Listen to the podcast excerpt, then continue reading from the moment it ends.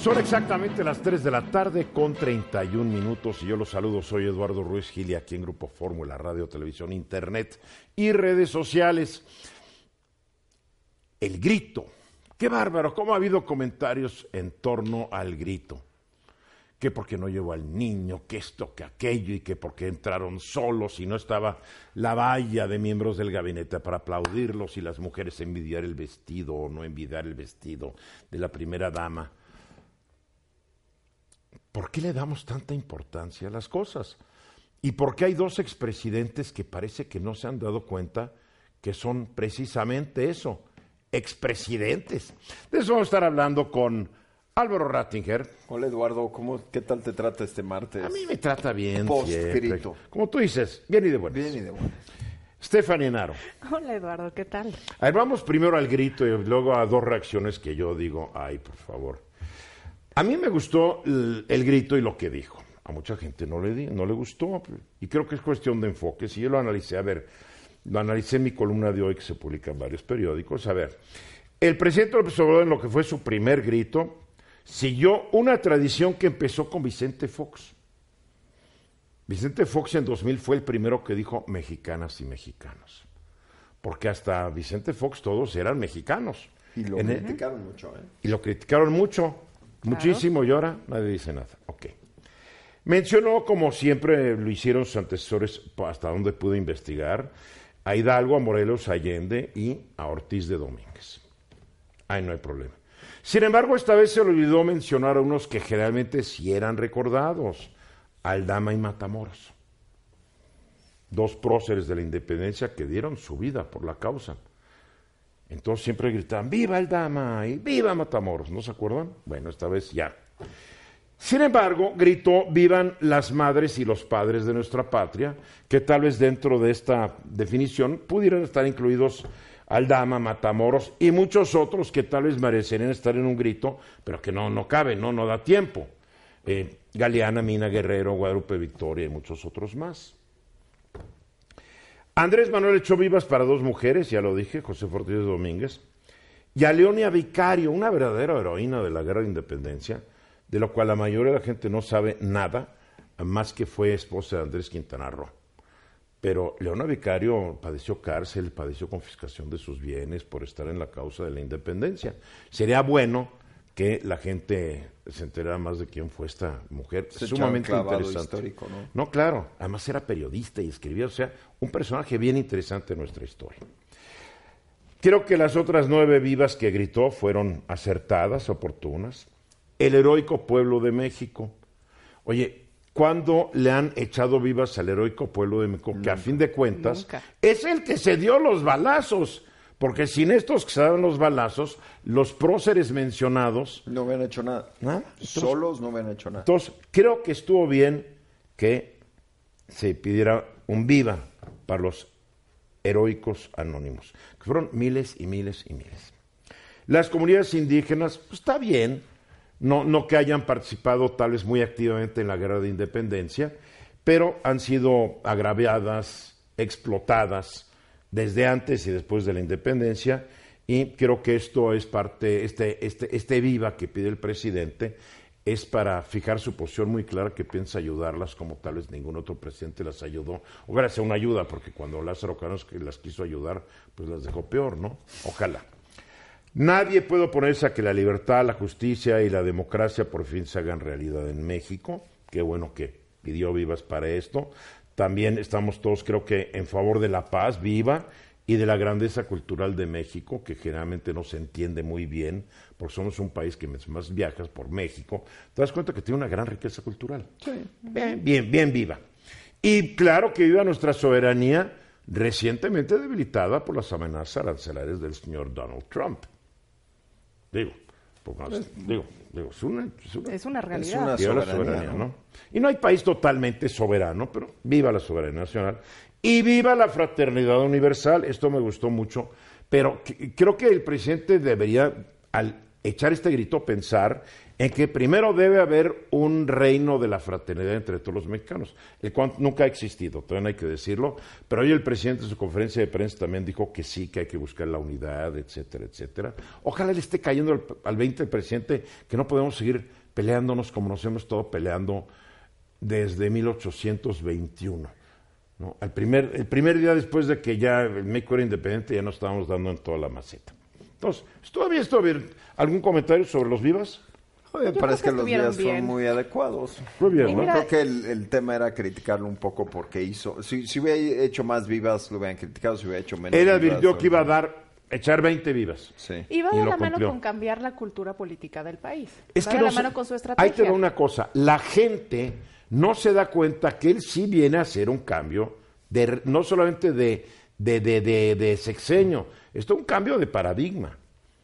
Entonces es curioso, la gente que mentaba madres contra el PRI, contra el PAN, añora muchas de las figuras que el PRI y el PAN mantuvieron. Bueno, también lo que hay que No entender entiendo. es dónde juega, cuál es el rol de Andrés Manuel en la lógica de protocolo de los presidentes anteriores. Porque lo que caracterizaba al PRI como gobierno, y aquí hablamos de comunicaciones, que era un gobierno muy protocolario. Sí. Eh, este Enrique Peña Nieto era, le, le gustaba mucho el tema del, del protocolo. Bueno, pero es que antes de Peña cómo- Nieto, también los presidentes del PRI. Fíjate que, fíjate Digo, así. fíjate favor, que Siempre Calderón Ruiz Cortines podía ir a la menos. playa a 40 grados y llegaba de traje y corbatita de Sí, mono. pero mucho menos Calderón y Fox. Fox eran fue poco más, informal, relajados. hay que decirlo. Fox- Fue- acuérdate, Fox. pero Calderón eh, sí, a Calderón le encantaba todo lo asunto militar y se cuadraba. Acuérdate que Fox decía, por favor no me digan presidente, díganme Vicente, y la gente se, Sí, pero, se enardecía pero no, porque- cuidado con decirle Felipe al Chaparrín. No. No, no, no, no. A ver, yo quiero hablar precisamente de Fox y de Calderón, que con motivo del grito, pues se fueron al Twitter. Pues es que está de moda. A ver, y todos tenemos el derecho a criticar a cualquier funcionario, incluido el presidente. A ver, Calderón obviamente está muy enojado desde que el 23 de agosto pasado el presidente López Obrador pues hizo una alusión personal, lo llamó el comandante Borolas. Que es la primera vez desde que salió en esa foto ridícula, vestido de soldadito, todo el mundo lo llamó el comandante Borolas. Pero que se lo dijera el presidente actual como que lo, lo enojó. Entonces, desde antes del grito. El 14 de septiembre, ya en la noche, mandó un tuit. ¿Para qué distorsionar la tradición del grito? Una ceremonia que nos une a los mexicanos. Se trata, se trata de hacer que también eso nos divida. ¿En serio ya se cree en epopeya que se echarán vivas a sí mismos? ¿Habrá un viva Bartlett? ¿O viva el crimen organizado que también es pueblo? La verdad es como un mensaje medio idiota. Pero yo no lo veo ¿No? como, como distorsión, Eduardo. O sea, yo lo veo eh, totalmente en concordancia con su intención de reescribir la historia. Pero es que lo que pasa es que Calderón, desde que trae bronca con Bartlett, que Bartlett le dijo que ya dejara de gritar salud tanto, todos están muy peleados. Pero entonces Calderón, después de que el día 14 lanza eso, pues ya no dice nada. Se, se limita a retuitear personas. Entonces retuiteó una tal Laisha Wilkins en donde ella dice, eh, se burla de los vivas de AMLO, poniendo viva Elba, viva Napito, viva Bartlett, viva Monreal, etcétera, etcétera. Eso es lo que retuitea Calderón. Y finalmente ayer, eh, no, ¿cuándo? Eh, sí, ayer, eh, no, no, hoy, hoy, hoy, hoy que es martes. Hoy es No. martes, sí. Sí, hoy difundió la opinión de Carlos Loret de Mola, de- bueno, no, no la opinión, la columna de Carlos Loret de Mola en Universal. Entonces, como que ya se está volviendo un retuiteador. A ver, es que lo que hay que entender es, desde la óptica de Calderón y de Fox, desde la óptica de los dos, si lo meditamos un segundo, lo que vemos es que a Andrés Manuel le funcionó muy bien utilizar Twitter para criticar a los presidentes. Y ahora lo que vemos es que los expresidentes, en un afán de posicionamiento, están haciendo exactamente lo mismo. Yo, Pero a mí no me sorprende, porque es lo mismo que vimos. eh, digo, creo que lo único que me sorprende es que Peña Nieto no lo esté haciendo. A ver, después el, el- el- el Fox, Vicente Fox, tuitea el mismo día, no, el día siguiente, el, di- el 16, a las 9 de la mañana. Qué solito y poca cosa se veía López en el balcón de Palacio, lo que hace la soberba y el poder, un palacio para él solito. Él sin acento, porque se olvidó que es pronombre, ¿no? Triste figura, nadie que lo acompañe. Bueno, los que veíamos que había fuera mucha gente estaríamos en, en discrepancia, ¿no? Yo creo que ambos tienen el derecho. El problema de ambos es que se les olvida que ellos hicieron muchas promesas durante sus campañas electorales y fallaron en casi todas. No tienen, creo, a mi juicio, la autoridad moral, porque ellos tuvieron la oportunidad de transformar a México. Dos presidentes panistas al hilo y no lo hicieron. Es más, como que perpetuaron mucho de lo que era la costumbre priista y el ejército priista del poder. Yo podría hablar de las promesas incumplidas de ambos. ¿Se acuerdan que Fox dijo que creceríamos al 7% anual? Sí. Pues entonces el sexenio crecimos en 1.9. ¿Se acuerdan cuando Calderón prometió que íbamos a, a crecer 5% anual? Pues crecimos 1.7% en el sexenio. Y así nos podríamos ir. Yo creo que deberían seguir el ejemplo de Barack Obama y de George W. Bush que en Estados Unidos Trump los insulta todo el tiempo. Y se quedan callados. Se quedan callados. Se quedan callados. Y tú también, porque vamos a mensajes. ya que estamos de regreso y nuestro experto en asuntos energéticos, Ramsés Pech, nos acompaña esta tarde desde Tuxtla Gutiérrez. Eh, a raíz de unos ataques que no se sabe a ciencia cierta, todo parece indicar que eh, vinieron de Irán, que cayeron sobre instalaciones petroleras de Arabia Saudita y redujeron en 50% la producción petrolera de Arabia Saudita. Gobierno de ese país ya dijo que lo piensan restablecer muy rápidamente y no sé qué está pasando. Ramsés Pech, sí. ¿Y cómo nos afecta todo esto, mi querido Ramsés? Buenas tardes, Eduardo. ¿Cómo estás? Un saludo. ¿Cómo nos afecta? Pues en México en nada. ¿No es bueno que suban los precios del petróleo?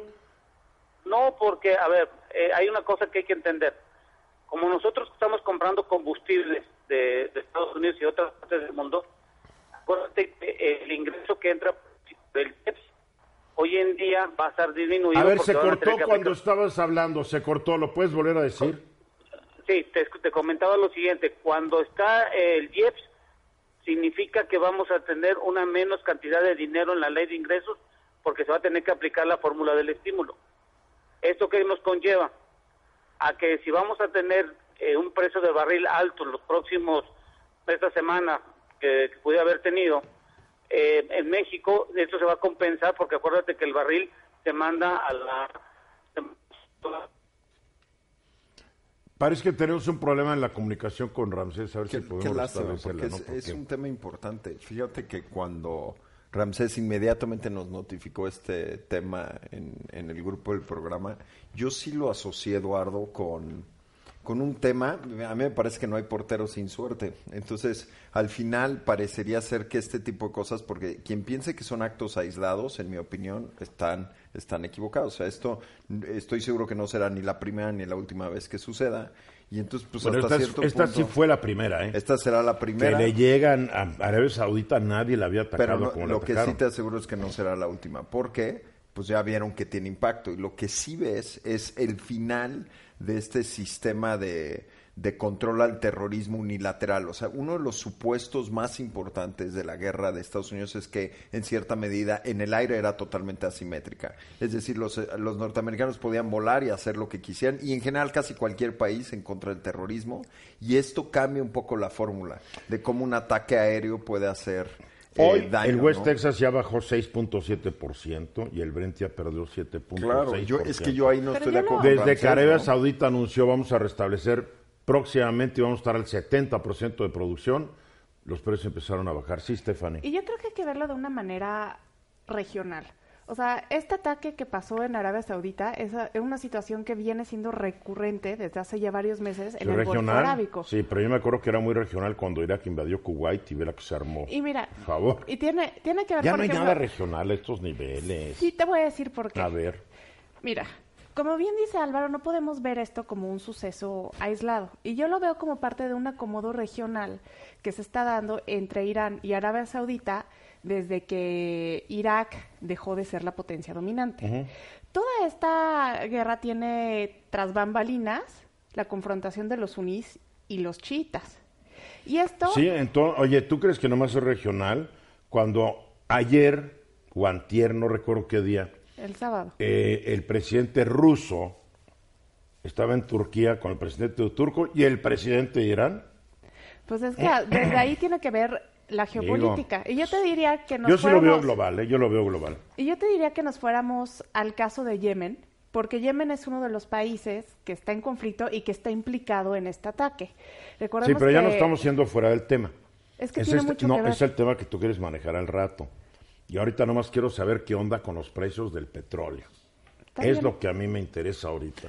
¿Nos va a afectar o no nos va a afectar? Yo creo que, mira, yo creo yo- que se va a contener los precios porque Estados Unidos dijo que incluso estaría dispuesto a usar sus reservas estratégicas para que no subieran tanto. a ver, yo creo tanto, que- pero a ahí ver, está, en el tanto está el asunto. Exacto. Y como Ramsés nos decía antes de que el- se interrumpiera, gracias a nuestro extraordinario servicio de telefonía celular que tenemos en este país, De primera. él dijo, quedamos igual, tal vez, yo diría que tal vez podemos quedar peor.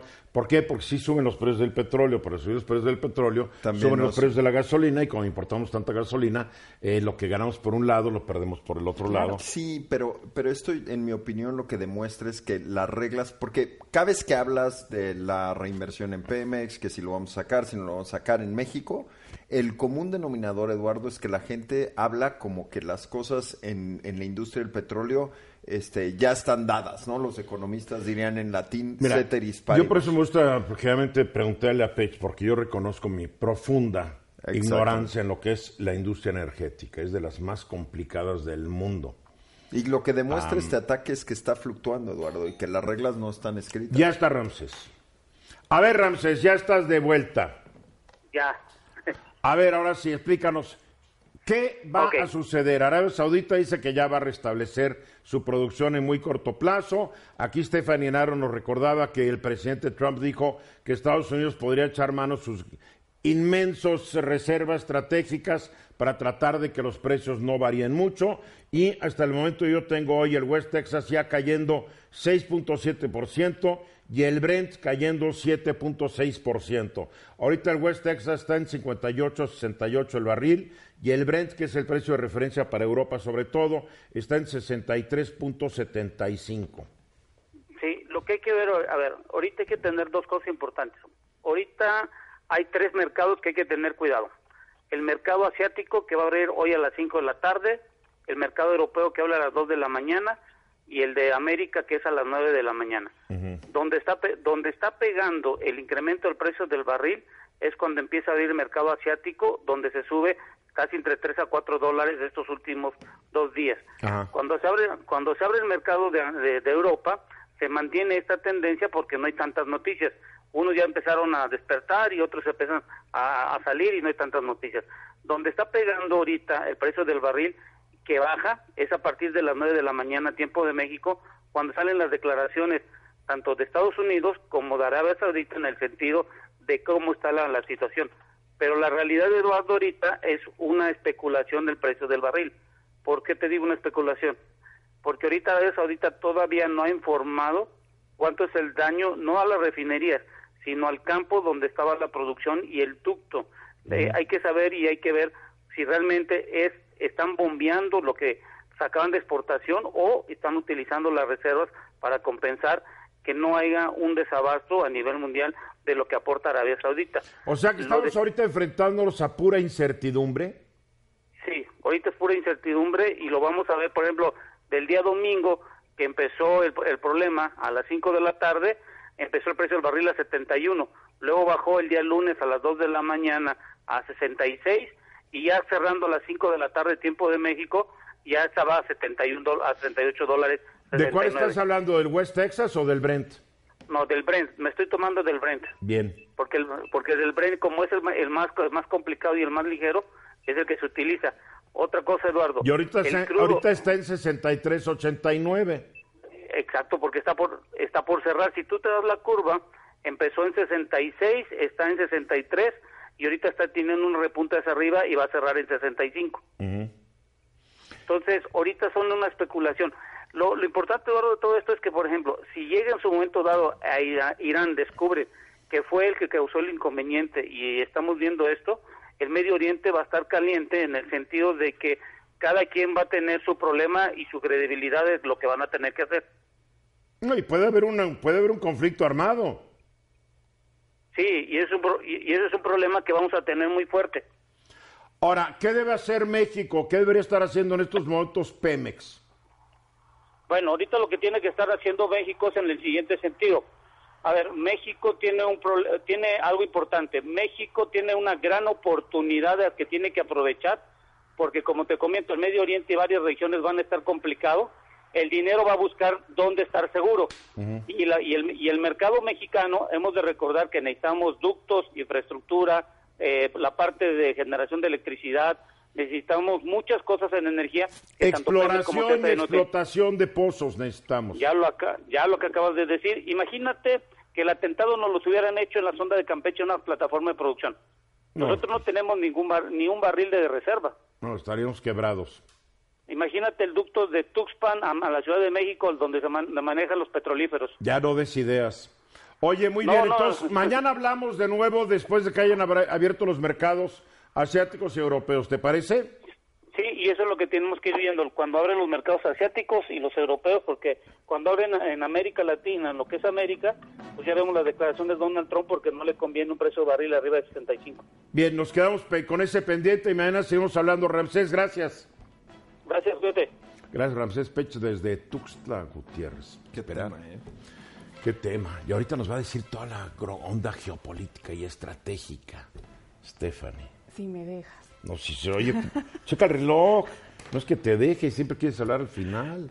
Digo, todo el tiempo aquí estamos hablando y ya al final, cuando quedan dos segundos, pues sí, para ser víctima. Se quiere victimizar.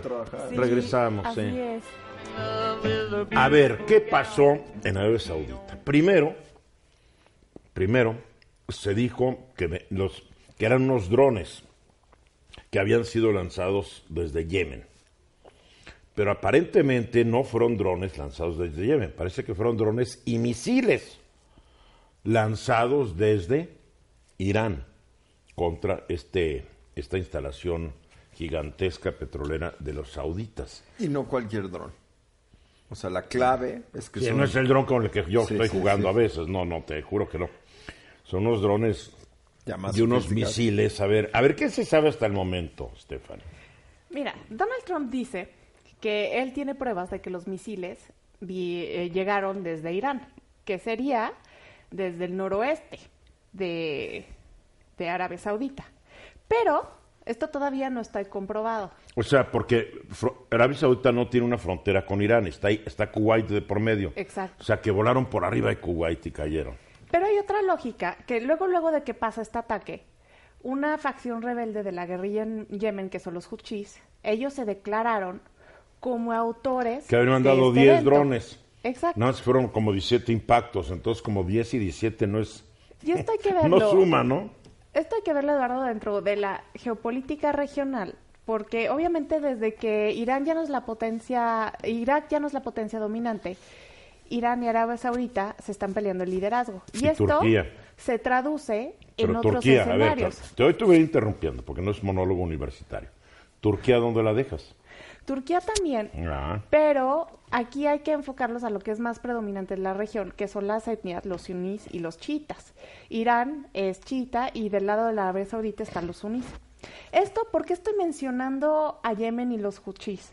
Porque ahí eh, hubo un golpe de Estado en el 2014 y a partir de ahí las milicias empezaron a querer tomar control. Pero es tan importante lo que está pasando en Yemen y tiene que ver con el petróleo. Mucha gente no sabe dónde está Yemen. Yemen es un país que está en la, en la parte sur de la península arábiga. Su frontera norte es con Arabia Saudita. Y mucha gente olvida que hace algunas décadas existían dos Yemen. Yemen del norte y Yemen del sur. Incluso, y se estaban partiendo siempre en guerra. Traje un mapa para los que nos siguen en, a ver, mira, la tele, lo pueden ver, porque voy a hablar de un estrecho que está entre Yemen, eh, frontera con Djibouti, que es el estrecho de Bab el Mandeb. A ver, es que cuando hablas de Djibouti la gente tampoco está muy enterada. Hay gente que no sabe ni dónde está Está la península, está la península arábica. Está la península arábica, hay un mar, el mar rojo. delgadito de por medio que es el Mar Rojo, y después enfrente están Djibouti, Somalia y Eritrea. Están en África. Es correcto. Porque enfrente, pues enfrente. Y este estrecho, que se llama Babel Mandeb, es muy importante. Pues es un pequeño estrecho que divide la península arábiga de la costa noroccidental de África. Exacto. antes del Cuerno de África, donde ya está el Golfo de Adén abajo de Yemen. Es correcto. Eduardo. Bien. Y entonces este trecho es importante por el tráfico de petróleo que hay y las etnias, los huís y los chuitas, se están eh, peleando su control. ¿Cómo No, se llama otra vez el estrecho? Bab el Mandeb. No es el de Hormuz. No, no, no. Es es Bab el. Mandeb. Y es Bien. estratégico por el tráfico de petróleo. Nada más para que tengan una idea, de los 43 millones de petróleo que... de bar- de 43 millones de barriles de petróleo que se mueven diariamente, 3.8 pasan por ahí. Casi el 10%. Y es estratégico porque este estrecho conecta el mar Mediterráneo con el Océano Índico a través del Mar Rojo. Entonces, por eso es importante esta posición y lo que está pasando en Yemen y cómo afecta a lo que pasó a Arabia Saudita. Entonces, aquí es- lo que están buscando Arabia Saudita e Irán es el control de Yemen para tener el control del estrecho. es correcto. Mira, en realidad es una zona complicada desde el 93. No, no. Con-. No, perdón, desde es el una 93, complicada desde como el 4000 antes de Cristo. el Muy 4000. complicada. El 93 la gente va a recordar esto. El 93 es donde se da esta gran crisis de, de los americanos en Somalia, cuando tratan de bajar a, a un, a un warlord, un, un jefe A un, de a un- guerra. a un, a un caudillo a ahí un militar. caudillo militar este y que les costó quién sabe cuántas vidas Les y tumban los helicópteros todo, sí. hay de hecho una película basada en el tema Eh, yo lo que creo es que lo que pone en pone eh, de algún modo evidente es lo relativamente frágil que es la infraestructura de generación y distribución de petróleo de Arabia Saudita y que por primera vez hay un reto eh, de esta magnitud por lo menos eh, a Arabia Saudita Pero y no que es el primer hay que ataque. ver no es el primer ataque pero es el primero que afecta la producción de manera Eso sí, importante porque en Eso mayo sí. hubo otra otra instalación, pero esa no cerró totalmente. Lo, que, lo que habría que entender es qué va a hacer Donald Trump con este tema, porque son sus No sé, aliados. con Donald jurados, Trump todo ¿no? es impredecible. Y hay que entender también La verdad. que esto está dentro del timing electoral de Estados Unidos y que Donald Trump necesita una, una anotación y unir al pueblo en contra de un enemigo para tener Siempre más hay que punch. crear un enemigo común. Y curiosamente, en Arabia Saudita hay un nuevo ministro pe- del petróleo que esta vez es un miembro de la familia real. Es un medio hermano mayor del príncipe, eh, es, ¿cómo le llaman? Salman, ¿no? No, no, ¿cómo se llama el príncipe heredero de Arabia Saudita? No, la verdad es que yo no me sé el nombre. El que mandó No. matar al Salman, periodista. no sé. Mohammed. ¿Mohamed? Sí, es Bueno, Mohammed. Porque el rey es Salman, es el rey Salman. Pues esto es un medio hermano mayor, hijo de Salman. Y es la primera vez que meten a un miembro de la familia real a dirigir la, la Secretaría de Energía o de Petróleo de Arabia Saudita y le toca esto. Entonces no saben si va a saber o no sa- saber reaccionar. Claro. Pero ¿qué va a pasar? A ver, eh, hay que tener como que, ya sé que es como que el arte predictivo generalmente falla. Pero, ¿qué va a suceder? Todo depende también de lo que ocurre en las próximas horas, lo que decida Trump y diga, bueno, sí fueron los, los iraníes Sí. los que lanzaron esto. Ahora, puede ser un grupo no satisfecho con los ayatolas en Irán, que está buscando una, armar una Aparte- confrontación, porque Irán también es un país que, que Que está está muy agotado. Y hay que ver cuál que es el rol de Rusia. ¿eh? Yo, Claro. A mí me llama mucho la atención que no Que- hemos mencionado a Rusia. Rusia No, yo lo mencioné hace rato, yo lo mencioné hace admite que hay un problema, hay un problema y un riesgo inminente de guerra en la región. O sea, Sí. estás hablando de la empresa más rentable Y del sobre mundo todo, y el principal país, bueno, ya no el principal país, pero los principales países generadores de petróleo. En un principio los conflictos eran ideológicos, ahora son por la pelea por los recursos, pero Siempre ahora fue también por los recursos. por No, el no, no te engañes. La ideología y la religión son el pretexto También. que usan para quedarse Pero con el estamos en control. una, en una época donde el tráfico de recursos es primordial y por eso Claro. el Océano Índico es donde está la mayor potencialidad de, de, recur- de conflictos para en temas de recursos y el hecho de que esto ¿Por qué se el esté Índico? dando. ¿Por qué el Índico? Porque en el Océano Índico eh, conviven muchas potencias emergentes. Tenemos, tenemos a la India, tenemos a China, tenemos también hasta abajo, ¿no? Que es una potencia ya consolidada, Australia, pero ahí están las nuevas Sí, zonas de recursos. tenemos un mundo muy revuelto. O Hay sea, mucho petróleo en Timor Oriental. hay un video muy curioso que circuló estos días, donde está Putin. eh, a un lado está el presidente de Turquía y a su otro lado está el presidente de Irán. Dice, bueno, lo que yo creo es que esto hubiera servido muy bien a Arabia Saudita, porque además Putin está tratando de quedar bien con Arabia Saudita. O sea, Putin está jugando un juego de tres bandas. tratando de quedar bien con Turquía, con Irán y con Arabia Saudita. Entonces, si, si los sauditas hubieran comprado nuestro sistema antimisiles y hubieran comprado esto haciendo alusión a Turquía que acaba de comprar un sistema y mandó al diablo a los gringos. O sea, Trump, aquí yo creo que está metidísimo el señor Putin, ¿eh? Claro, es No me lo Claro. explico un, sin un Putin. nuevo, un nuevo satélite. Putin es un gran líder y es un maestro No de la sé si sea un gran líder, pero es un... es- sabe su jugada.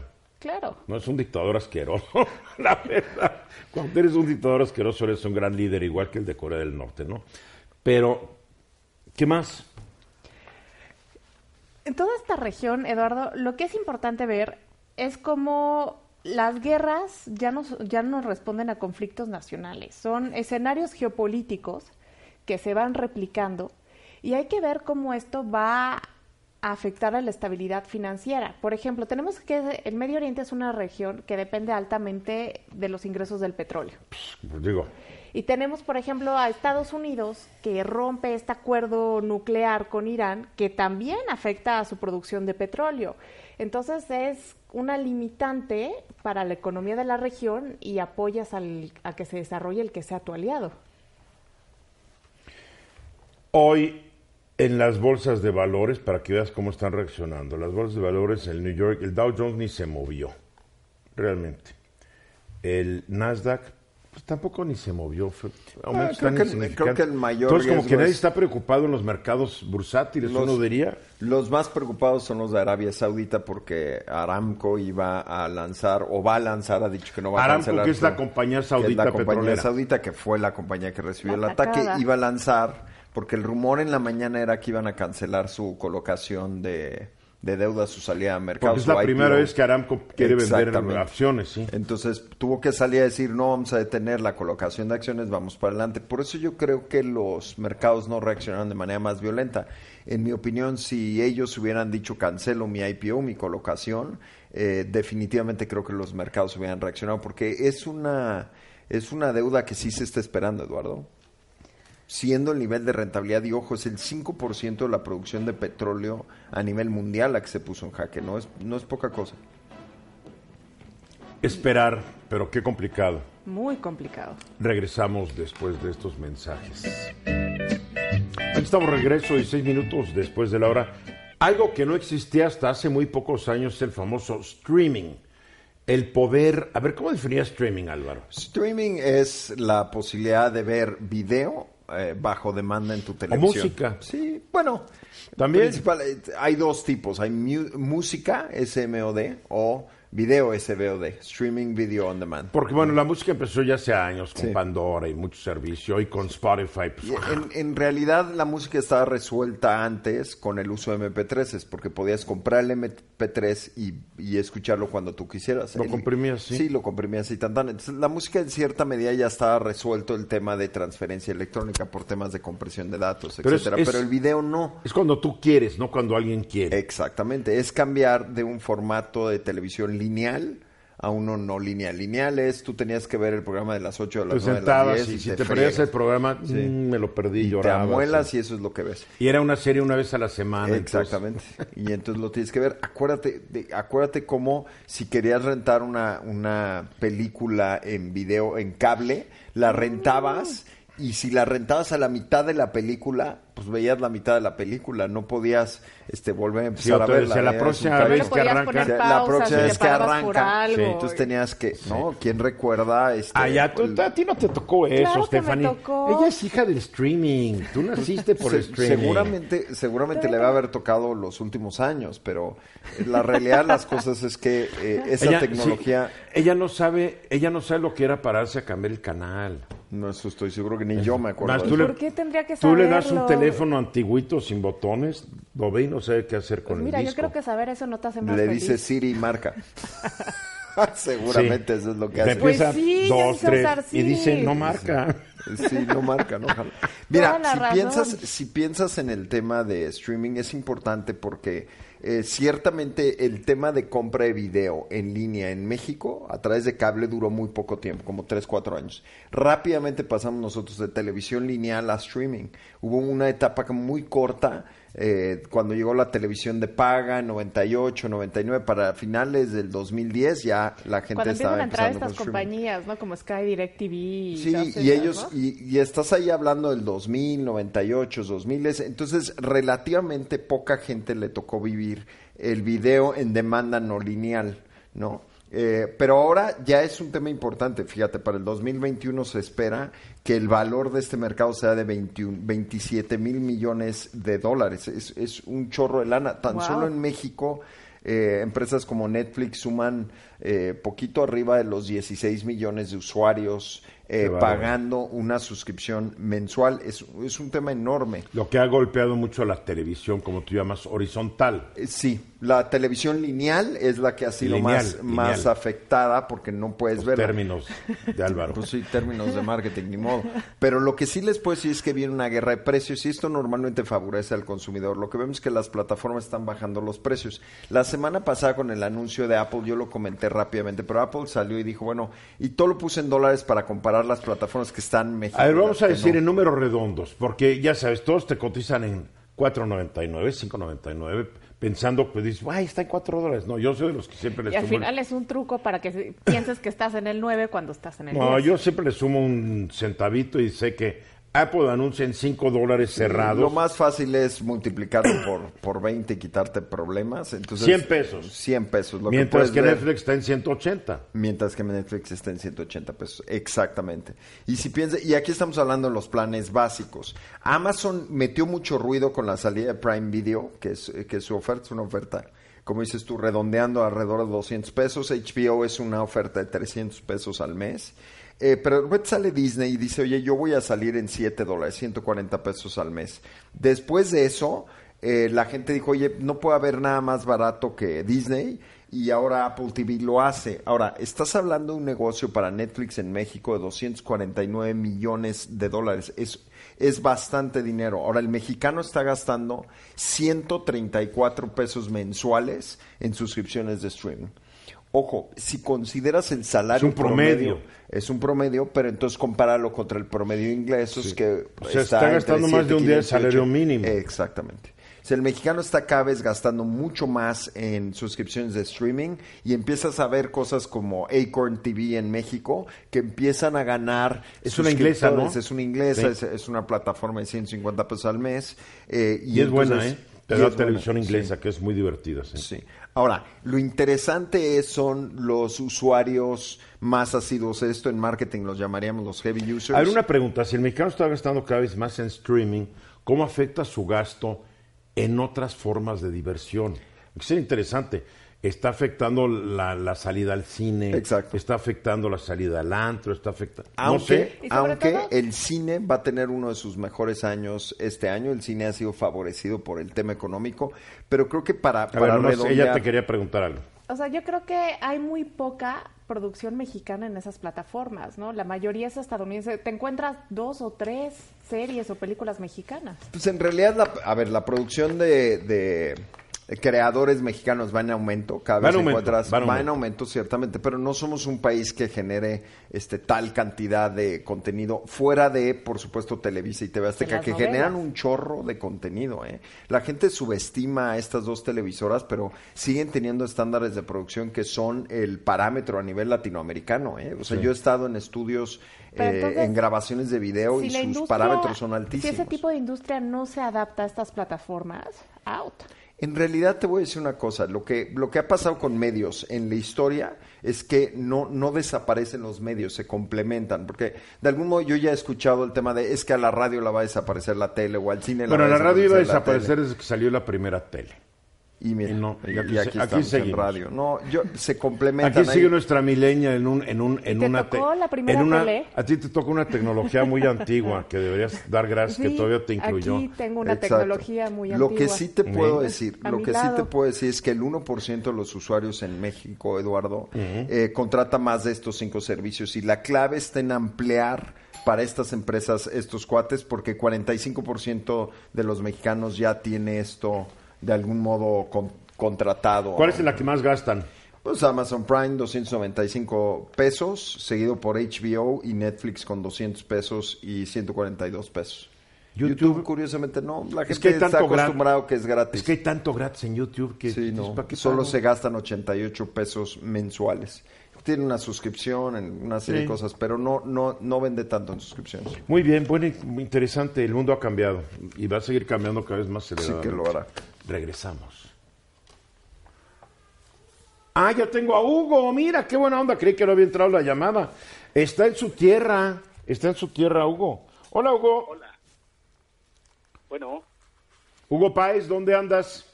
estoy en, en- en donde cantan las olas del mar, Eduardo, en Mazatlán, Madre Sinaloa. Andas Saludos, inspirado. Y Álvaro. Estás en Mazatlán, ¿verdad? En tu tierra. Así es. Oye, ahí estabas caminando en la playa y te encontraste con algo muy interesante. Sí, con algo muy interesante, realmente sorpresivo también, porque es la Academia de Béisbol del Pacífico, eh, donde los jóvenes, digamos que es la cantera a la que está apostando Andrés Manuel López Obrador y la oficina de Proveis de Edgar González. Edgar González, el que la dirige, es hermano de Adrián González, un pelotero de grandes ligas. Edgar también fue, fue es un pelotero. Y, y, este, fíjate que yo me, me, topo con ellos entrenando aquí en la playa, en la playa Esmeralda, en Mazatlán. Y bueno, pues voy los saludo, les empiezo a preguntar y la verdad están fascinados con este programa de béisbol porque me está comentando Marco Villela, que es el que estaba ahí con los jóvenes, que es el preparador físico, que por primera vez, por ejemplo, ellos asistieron a, un, a, una, a una especie de liga de prospectos que hay en Guadalajara, en donde de 120 jugadores, los mejores, digamos, jóvenes de las academias de México, juegan entre ellos, pues ellos tuvieron la participación de la Academia está del Pacífico de, de 15 a 20, porque algunos van, otros vienen, de 15 a 20 de los 120. La otra, tuvieron la oportunidad de estar en dos exhibiciones que ellos le llaman showcase, donde eh, las vistas de los equipos de grandes ligas pues contratan jugadores, a otros les dan eh, becas eh, para college en Estados Unidos y a otros este, pues algún, algún tipo de estímulo a futuro para que estén en las grandes ligas. Creo, Eduardo, que al final de cuentas, con, con este programa que fue muy criticado, y muy criticado porque estamos hablando, Eduardo, de que de los 500 millones de pesos que le tocaban a la CONADE de Ana Guevara, pues 350 se los dieron a Proveis. Una oficina que está instalada en Palacio Nacional junto a esta oficina que es prácticamente del presidente, y bueno, Bien. pues se veía privilegiada. Luego después le inyectaron otros 500 millones de pesos Muy bien. en- para este 2019 para dos para rehabilitar dos estadios de béisbol en Sonora. Exactamente 31 minutos después de la hora, mucha discusión en torno a una ley de amnistía que el presidente Andrés Manuel López Obrador pues espera que sea aprobado ya por el Congreso. Es muy importante porque no podemos negar que en las cárceles mexicanas hay un bolón de inocentes ahí metidos. Pues sí, nada más ve el documental Presunto Culpable, con eso Pues, entiendes. eh, no, y, y además hay una bola de jueces ineptos, corruptos y estúpidos, como el que aparentemente está dejando ir a todos los implicados en el caso Ayotzinapa. O también ministerios públicos corruptos, incompetentes y estúpidos que no saben cómo armar un caso. Pero en fin. Y otros es- muy buenos también. y otros muy buenos, sí. Pero yo me estoy refiriendo a los A defectuosos. defectos. A ver, la ley de amnistía, quien nos puede platicar muy bien en qué consiste y a quién puede beneficiar, es el secretario de la Comisión de Puntos Constitucionales de la Cámara de Diputados, diputado federal morenista por el Estado de México, Sergio Gutiérrez Luna. ¿Qué hubo, Sergio? ¿Qué tal? ¿Cómo están? Buenas tardes aquí de tu auditorio. Gracias, Sergio. A ver, para los que no están enterados, ¿en qué consiste la ley de amnistía? ¿Por qué es una amnistía? ¿No es un perdón? ¿Podría ser una ley del perdón? ¿Cómo entender una amnistía y a quién va a beneficiar? Mira, la ley, la iniciativa de ley de amnistía que envió el presidente López Obrador a la Cámara de Diputados está destinada a los que menos tienen que están en la cárcel. Y te voy a dar eh, los casos que son. Primero, presos políticos. Segundo, mujeres que hayan sido condenadas por abortar. Tercero, personas que hayan sido obligadas o amenazadas para transportar drogas.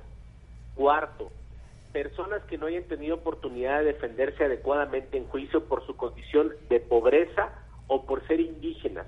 Y quinto, consumidores que hayan sido recluidos en prisión sin que sean narcotraficantes. Ojo, esta parte es bien importante porque muchas veces en México hemos criminalizado a quienes tienen un problema de salud. No son delincuentes, consumen drogas, hay que atender su problema en la sede de salud, pero no son criminales. ¿Qué pretende el presidente López Obrador con esto? Bueno, pretende pues dar un poco de justicia a esas personas que están allí. A ver, una pregunta. ¿Cómo se va a definir y esclarecer quién es un preso político cuando durante años los gobiernos anteriores nos dijeron que en México no había presos políticos? Bueno, hay una definición que señala ahí la iniciativa de ley aquellas personas que hayan incitado una manifestación o motín o, que hayan... Eh, bueno, un motín es un delito y lo contemplan las leyes. Con, un tema, con un tema político, con un tema de ideología política. A ver, sí, pero al decir, a ver, tú provocaste un terrible motín por causas políticas, te voy a, te voy a amnistiar, no es mandar un mensaje que ahora hay que armar, hay que armar motines bajo pretextos políticos. Claro que no, mira, yo creo que todos los, todos los asuntos se van a analizar caso por caso. La ley prevé hipótesis generales y en cada caso se va a determinar cuándo procede y cuándo no. En el caso de presos políticos se tiene que analizar muy claramente y ahí la ley prevé que se recabe la opinión de la Secretaría de Gobernación. La Secretaría de Gobernación va a analizar los expedientes, va a determinar si se trata de un asunto político o no, puede ser un asunto político o criminal, si es un asunto criminal no. Hay excepciones que prevé la iniciativa, por ejemplo, no beneficia esta iniciativa a secuestradores, no beneficia esta iniciativa a homicidas, no beneficia esta iniciativa a personas que hayan causado gran daño a otros. Es decir, esta iniciativa... A ver, yo te, a ver, te estoy interrumpiendo, Sergio. A ver, yo me pongo a pensar que bloquea una carretera y un ferrocarril atenta contra la ley de comunicaciones. Ya es un delincuente. Pero en México mucha gente lo hace bajo el pretexto de que es una protesta política. Y algunos se han ido a la cárcel por bloquear carreteras, por bloquear presas, por... Eh, eh, donde es, una frontera muy fina, ¿no? Es una frontera definitivamente muy fina y por eso se tiene que analizar caso por caso. Puede darse hipótesis donde tú me dices bloquearon carreteras con un fin eminentemente criminal o escudándose con una acción política que tiene un revestimiento criminal. Bueno, pues ahí no, no aplicaría. Pero personas que tienen alguna motivación, pues, digamos, ecológica, social, vecinal, bueno, hay que valorarla y no necesariamente tenemos que criminalizarlo. Yo creo que no hay, no hay razón alguna para violar la ley y quien la viole que sepa que puede ser objeto de sanciones. Pero en fin, son puntos de vista. Aborto. ¿Esto, mujeres en cualquier penal federal o estatal? No, la ley tiene como objeto personas que estén por el fuero federal. Mm. Y un transitorio prevé que se pueda incitar o promover para que las legislaturas de los estados promuevan leyes similares para el fuero común.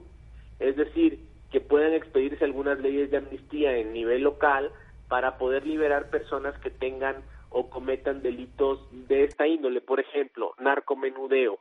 El narcomenudeo muchas veces se da por personas que son consumidores, ojo, que no son narcomenudistas, que ah. son consumidores que son consumidores pero que exceden la tabla que está en la Ley General de Salud.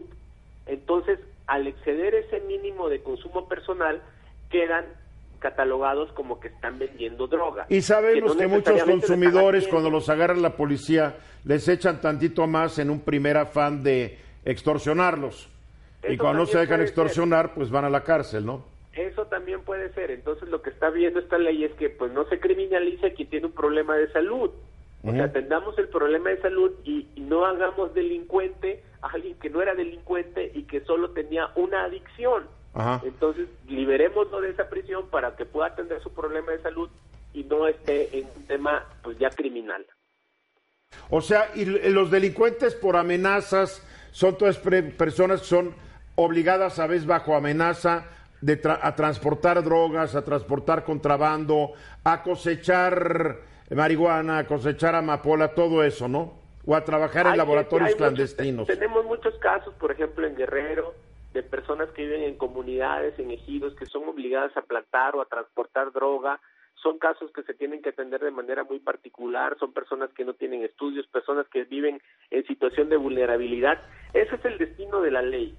No es perdonar criminales que con dolo con mala voluntad le hacen daño a la sociedad. Yo hace años Es- escribí una columna, y no me acuerdo ya, pero hace más de 10, 15 años, escribí una columna sobre cómo la mayoría de las mujeres que están encarceladas por estar transportando drogas son mujeres que no han ni concluido la primaria.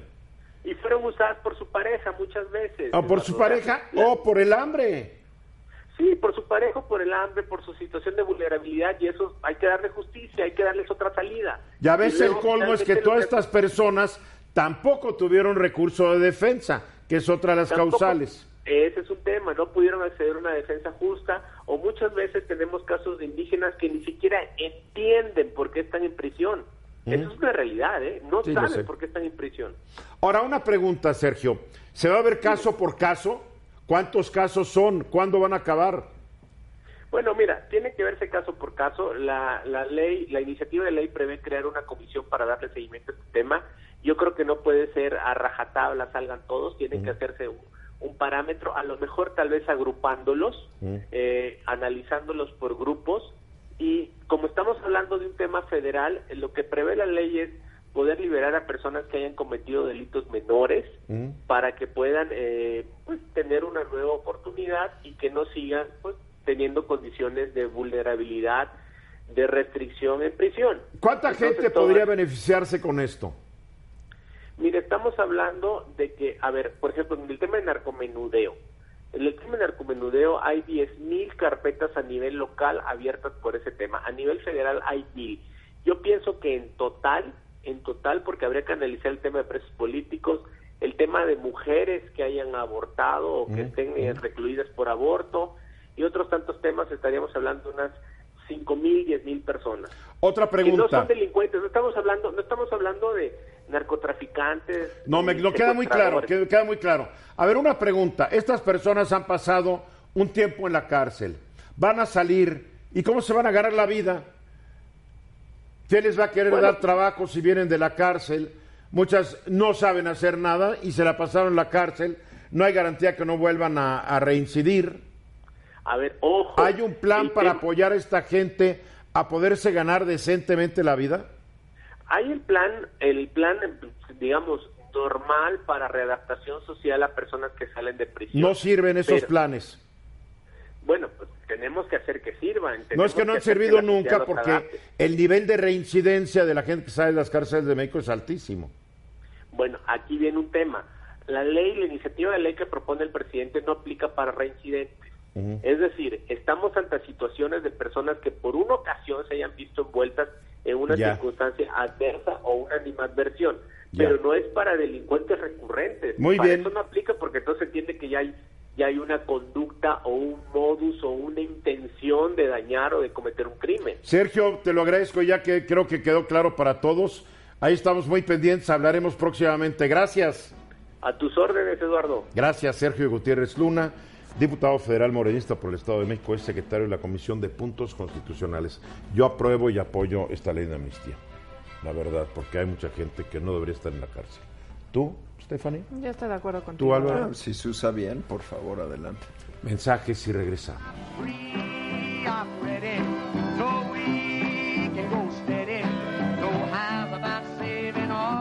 time. Hoy estamos, estamos escuchando a Hank Williams, que fue uno de los grandes cantautores de música country en Estados Unidos. Mucha gente no lo recuerda porque, bueno, se murió eh, un primero de enero de 1953, cuando tenía 29 años, pero hoy recordamos que fue su cumpleaños, porque nació un 17 de septiembre de 1923, murió muy joven. Soy como la inspiración de Woody, ¿no? De Es la inspiración de todos, la verdad, era... Esas imágenes. Y se veían cowboy. mayores, no parece de 29. Pues es que Pues, no le echaron así. Parece como de El, el hecho es de que murió a los 29 años y si no se hubiera muerto, esta- uf, te estaría cumpliendo cuántos? Noventa y tantos, ¿no? 96 años. Bueno, pues ahí está, la comida orgánica y sus efectos. 29 años. Comida orgánica. Qué, qué poco serio eres. Adriana Páramo, ¿cómo estás? Querido Eduardo, muy bien, un gran abrazo al corazón a todos. Y Julen Ladrón de Guevara, ¿cómo estás? Muy bien, Eduardo, muy contenta de estar aquí con ustedes. Estuve en Zacatecas este fin de semana, este puente, la pasé muy padre. Qué bonita Ah, ciudad. es preciosa. La- muy tenemos bonita. muchos fans allá, les quiero Ay, decir. qué ¿eh? bueno. Ah, maravilloso. El programa se escucha muy bien por la voz 96.1 del FM, se ve muy bien por los sistemas de cable. Me dicen, salúdame a todos. Ay, gracias. Menos a alguien, ya saben a quién. ¿Seguro a mí? ¿El que tenga las orejas calientes? No, no, no, no, pero en A serio. mí sí seguro me Sigue el programa, saludos. Mil gracias a Luis Enrique Mercado, esposa Luz María, la verdad, que fue unos grandes anfitriones, la pasé súper. Ahí, estu- ahí estuvimos en el Zócalo viendo el grito.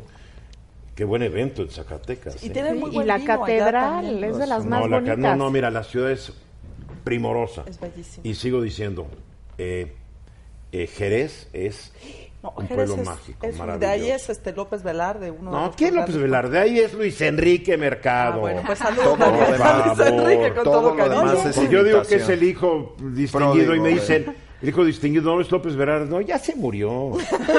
A los vivos hay que aplaudir. Los vivos.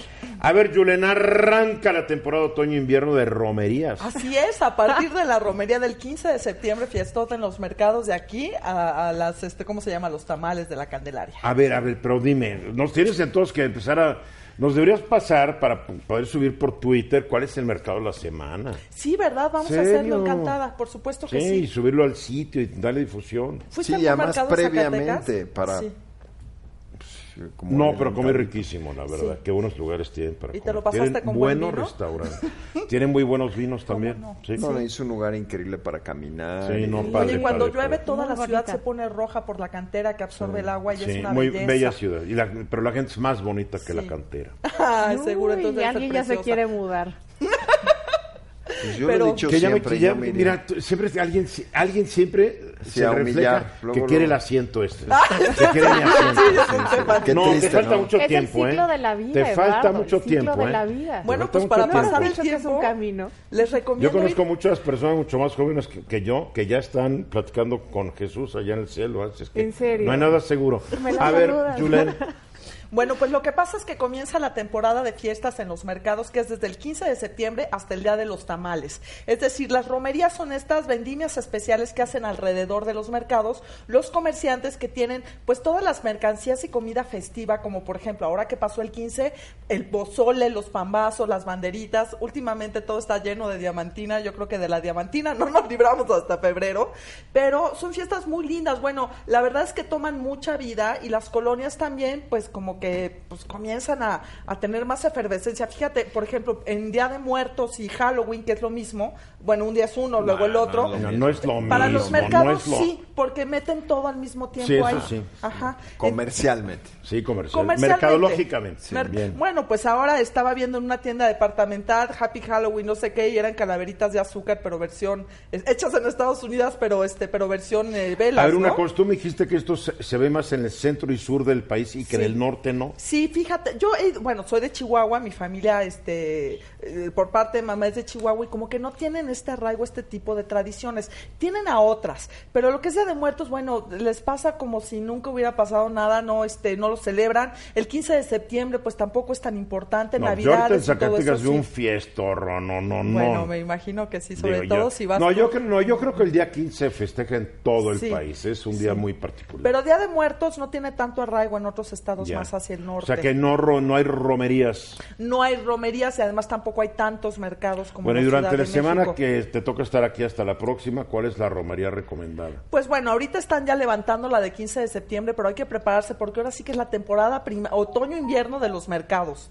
Entonces, empiezan, bueno, no sé, empiezan a ver qué es lo que van a comprar. Hay, hay muchos mercados que traen mercancía de Zacatecas, mercancía de Puebla, sobre todo ahora que ya viene Día de Muertos. Yo sí les recomiendo mucho que vayan porque son estos los lugares donde hay que comprar si te late la cosa de poner como a mí las ofrendas. la ofrenda, sí. Exactamente, porque dependiendo también, cada, cada alcaldía también es un pueblo. Por ejemplo, en Xochimilco tienen unas costumbres y se nota en los mercados. Los panes de Mixquic, de las panaderías de los mercados que son muy lejanos, son muy ricos. Y bueno, pues dependiendo Bueno, tú más hacia el los centro. panes de Mixquic la semana Seguramente sí. Gracias, Julen. Pues ya nos escucharon, te los van a traer, no, no, lo pues dudo no, ni te- Te, tantito. lo estoy diciendo a ti, que Sí, es que este tema de delegar la responsabilidad. Siempre delegar Ay. Empobrece.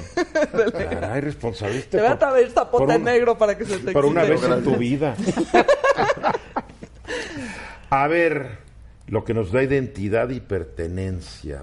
A ver, Adrián. Como seres humanos, querido Eduardo. Sí, A ver. a propósito de todo lo que vivimos el fin de semana anterior, yo quisiera que alguien me diga que no siente que se le eriza la piel cuando oye el himno nacional.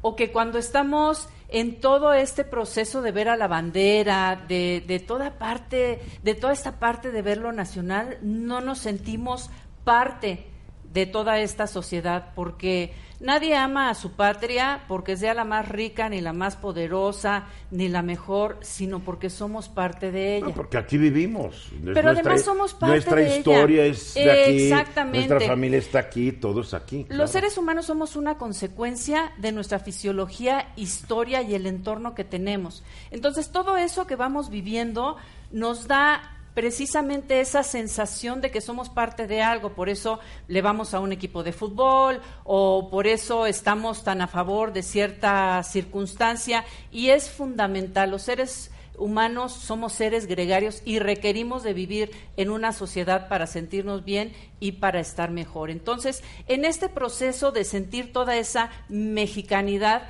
pues yo quise recordarnos un poquito, empatando el tema con lo que dijo Julen, de que ese pegamento que adhiere, entre otros muchos, a la cohesión social son nuestras tradiciones y hay que observarlas exactamente como son. El hecho de que observamos nuestros alimentos, que son muy diferentes aún en regiones de- del país, de cómo observamos pues nuestros vestidos tradicionales, todo eso que nos une como sociedad es fundamental porque eso nos invita el sentirnos pertenecientes nos invita a cuidar primero de la casa en la que vivimos, después en ese pequeño entorno social en donde nos movemos, en nuestra población, después va creciendo así hasta que la, esa identidad que tenemos y esa fuerza que podemos hacer como sociedad nos lleva a vivir en un mejor país. Pues no sé mejor país, pero pues aquí estamos. Por lo menos te sientes identificado. Sí, No, mejor claro, país. es esa importancia y que cuidemos de nuestra Además, casa. mira, pero también tú ya lo dijiste, también son parte de los mitos fundacionales. O sea, yo siempre digo que es muy curioso, ¿no? Porque el, el himno es de, es de Antonio López de Santana, traidor de la patria. La bandera la- es la de Iturbide, traidor de la patria. Y el grito, algunas versiones dicen que se instituyó el 15 en la noche porque era el día del cumpleaños y santo de don Porfirio Díaz, traidor de la patria. Yo Y difiero de ti, son los- Eduardo, Son los mitos. no, perdónenme, un país sin desde- un desde país sin sus mitos, nací, un no. país sin sus mitos fundacionales no se explica tampoco. Eh, eh, desde el día en que nací ese himno se convirtió en mío, porque lo escuchaba todo el tiempo. Esa bandera se convirtió en mía. Sí. Y, y todos esos no hablando- símbolos se convirtieron en no míos y son los que hacen parte. No estoy discutiendo si lo sientas o no. Estoy nomás diciendo para que veas lo, lo mitológico de todo. Los gobiernos que vinieron acabaron con todo menos lo que les convenía mantener. Pues claro, Pues el de, que la gana misma, la de la misma manera que los aztecas. Oye, el himno, es, el, el himno es de Santana, no importa, está bueno. No, Sí, yo no sé, pero los, a mí los me gustaría. aztecas rescataron una cantidad de símbolos mayas para poder de algún modo El mismo escudo nacional claro, era de la tribu dominante cuando llegaron los españoles. No, a mí me Además, no los quería nadie. No, los tecas no eran detestados. Ya tenemos el águila azteca. Y siempre O sea, es el mismo mito en todos lados, Son la tierra mitos, todo- prometida. no lo tomes a mal. Todos, todos, Se repite todos los países otra vez. tienen sus mitos. Y son buenos No, yo tenerlos. no Y sin, y sin no esos mal. mitos, un país no, puede, no, no tiene cohesión. Es no parte puede de esa cohesión social. Claro. Y además lo importante es que tomemos, que dejemos de politizar esas partes, que sí, ok, es el presidente quien va Todo y da se el va a politizar No, siempre pues, porque también es naturaleza humana y tú hablaste de naturaleza Claro humana sí, discrepar sí, y no estar de acuerdo Pero- cuando hay dos personas mínimo ya discrepancia. Pero es importante que lo tomemos de manera individual y de manera social y decir, hay que cuidar nuestras tradiciones porque eso es lo que nos hace que este país se mantenga fuerte, independientemente de los gobiernos, Bueno, ni lo veo, gobernantes ah, o de perdón, esa ni lo veo fuerte ni lo veo unido. Y México nunca ha sido un país fuerte ni unido. Hoy sí tú viniste, pareces, vas a- te vas a meter a la política, me está datiendo eso. Como que No. hubo un toque de eso, ¿eh? No, mi querido Pues, sí. Eduardo, La nada desunión, más ha sido, alejado de la eso. desunión ha sido la norma en la historia de este país, la desunión. No, yo lo que promuevo, Eduardo, es la recuperación del tejido social. Eso sí, me encanta. A donde quiera que voy, platicar de estos temas para que nos podamos unir. Más preguntas en mi Twitter, arroba Adriana Páramo. Ahí Gracias te Adriana. Páramo, Muy Julen, ahí nos traes el pan de Miskik, Stephanie. sí. No seas tan ir así, Stephanie. Álvaro ¿quién Rati, lo ya nos vemos la semana que entra. Soy Eduardo gracias. Ruiz Y mañana 3.30. Aguas. eh.